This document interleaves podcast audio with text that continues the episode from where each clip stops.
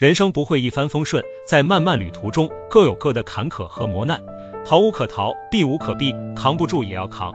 面对困境，可能会感到疲惫、无助和彷徨不安，无可奈何，我们只能坚强。没有不快乐的事情，只有不快乐的心情。愧疚悔恨于事无补，要学会调整心态，给自己鼓励，振作起来。调整心态意味着要看到事情的另一面，把克服困难看作是成长，而不是绊脚石。要相信自己，其实没那么脆弱，可以迎难而上。调整心态也意味着要学会放下，允许事与愿违，接受遗憾和失败。过去已经过去，不要和过去过不去，从中吸取教训，然后坦然继续挣扎。风光也好，低谷期也罢，只是一个时期，一段经历。太阳还会再升起，照亮我们前行的轨迹。只要不放弃，坚持就是胜利。跟生活和解，拥抱烟火人间的泪滴。